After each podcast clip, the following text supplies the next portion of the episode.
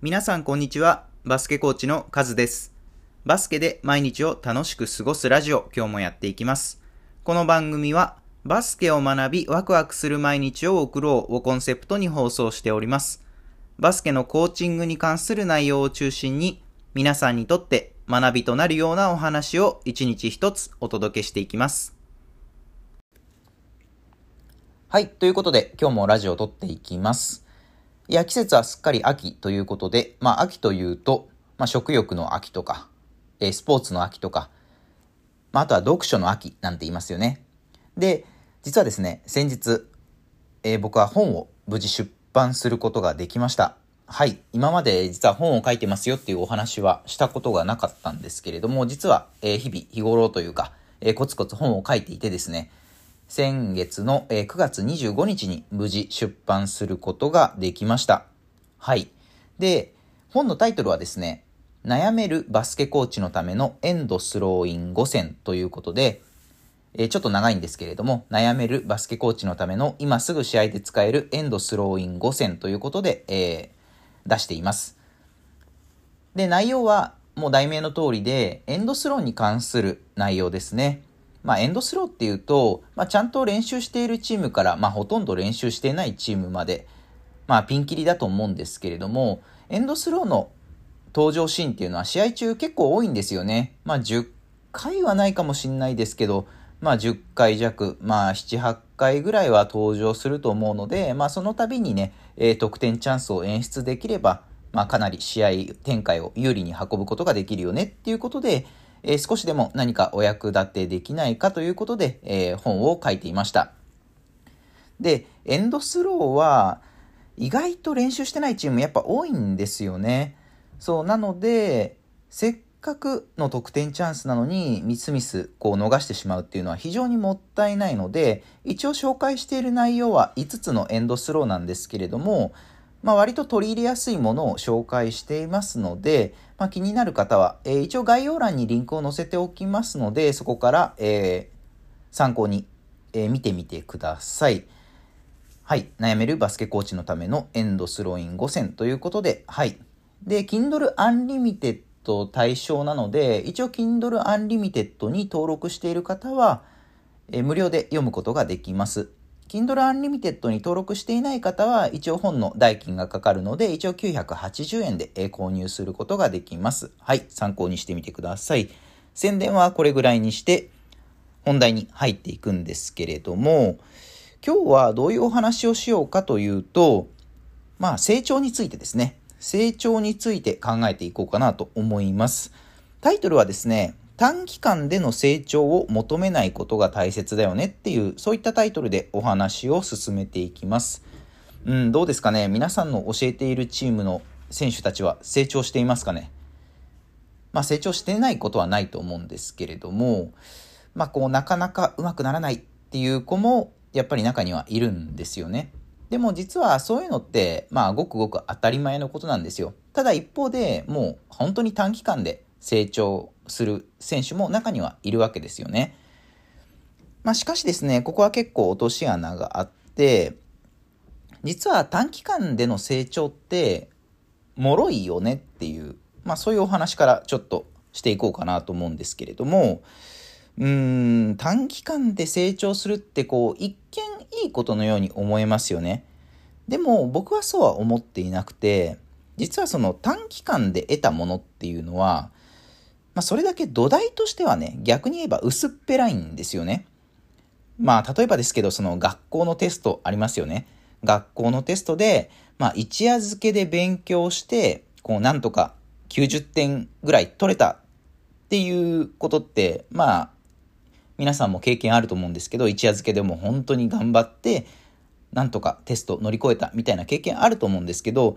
じゃあその一夜漬けで覚えた内容って、1ヶ月後、まあ3ヶ月後、半年後とかってどうですかね？覚えてますかね？まあまず覚えてないんですよ。要はすぐ忘れちゃうわけですよね。で、これはバスケにも同じことが言えて、まあ短期間で得たものって、うん、実はその、身になっている部分もあるんですけど、全体としてはやっぱり土台としてはしっかりしていない、薄っぺらいものだよねっていうことなんですよね。それよりかは、まあテストで言うなら、毎日毎日勉強して、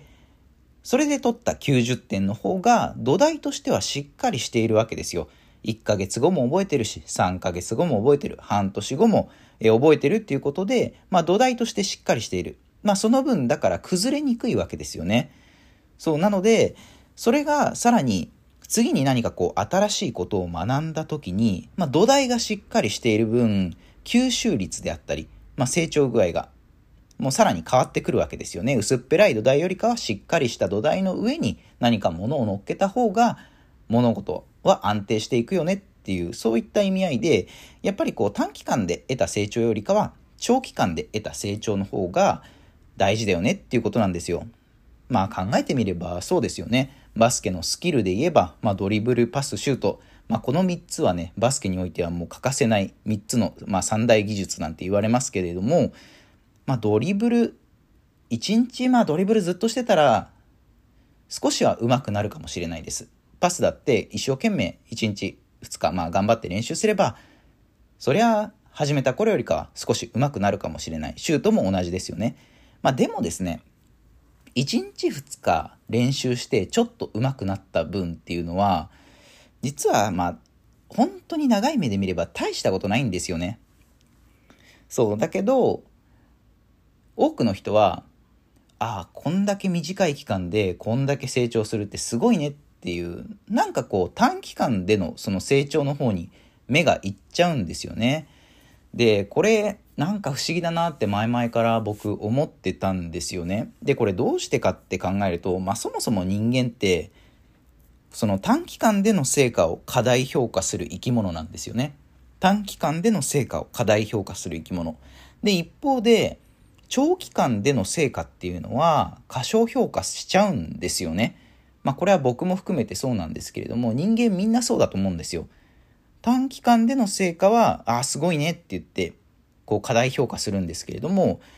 長期間、まあ何年も何年も努力をして得た成果っていうのは、なぜかそんなに評価されないっていう現実があるんですよね。で、まあこれ理由は簡単で、やっぱりこの短期間での成長って単純に目立つんですよね。まあ身長だって、うん、1年で10センチ伸びたら、わ、すごいねってなるけど、うん、5年で10センチ伸びても、まあそんな、あんまり、うーんって感じじゃないですか。まあそういったのとちょっと似てるのかなと思っていて、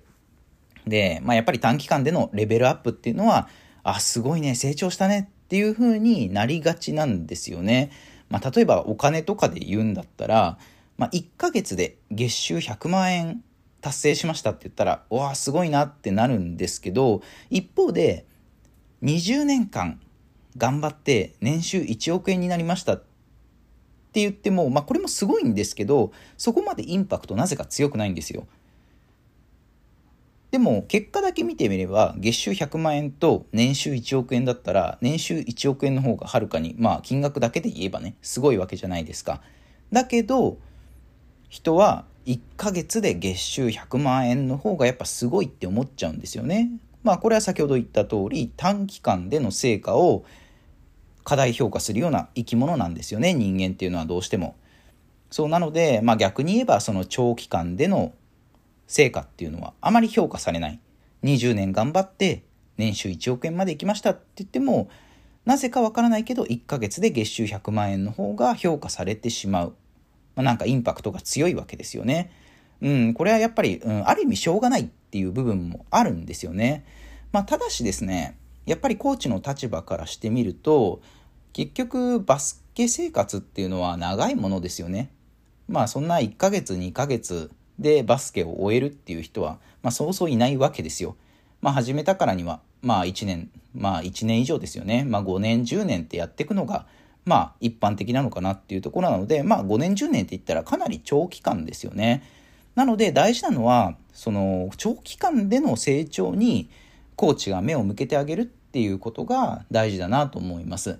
で、まあ何が短期で何が長期なのかとかは、まあ結構人それぞれだとは思うんですけれども、まあ一つ目安としてですね、僕が感じているのは、やっぱり上達するには最低3ヶ月かかるのかなっていう印象ですね。まあ何事もそうですよね。勉強だってそうですけど、何か物事が上達するのには、うん、最低でも、最低でもですね、最低でも3ヶ月はかかるなっていう、そういう印象を持ってるんですよね。そう、なので、まあ、バスケット初心者のね、子たちも僕は教えてるんですけれども、こう、なかなか上手くなっていかないなっていう子もやっぱりどうしても中にはいるんですよ。まあ、ただし、そこはね、ぐっとこらえてですね、うん、あのー、まあ、3ヶ月、ちょっとまずは待ってみる。そうすると、あ、確かに3ヶ月前よりは言われてみれば上手くなったなっていうふうにやっぱ思うんですよね。で、今度3ヶ月。まあ、始めた頃から、えー、カウントすれば、まあ、半年ですよね。半年経つと、またかなり変わってるんですよね。成長したなっていうのが見えるんですよ。そうなので、3ヶ月ごとに、こう、まあ、目に見える成長っていうのが、こう、出てくるのかなっていうのが僕の印象なんですよね。そうなので1年に換算すると、まあ、大体4回ぐらい4回ぐらいこうグッと伸びる時期がやってくるのかなっていうような、まあ、そういう印象を持っていますなので、まあ、コーチはですねこの子は上手くならないからダメだとかこの子は早く上達してるからいい選手だとかそういうふうな見方ではなくて結局長期間、まあ、1年後3年後5年後、まあ、どこを目指すのかっていうことですよね。その選手がどういった選手になりたいのか、まあそういうところまで掘り下げてですね、長期間での成長に目を向けていくっていうことが、まあすごい大事なんじゃないのかなっていうふうに、えー、僕は思うわけですよ。はい。ということで今日は成長についてお話をしてきました。まあ短期間での成長っていうのは、まあ土台がしっかりしてないから脆いよっていうお話をしました。で、人っていうのは短期間での成長を過大評価する生き物で、で、長期間での成果は過小評価してしまう性質があるよっていうことを言いました。で、我々コーチはですね、えー、短期間での成長に目を向けるのではなく、長期間での成長に目を向けてあげるのが大事ですよねっていうことですね。何かが上達するには最低3ヶ月は、えー、必要ですよっていうことをお話ししました。はい。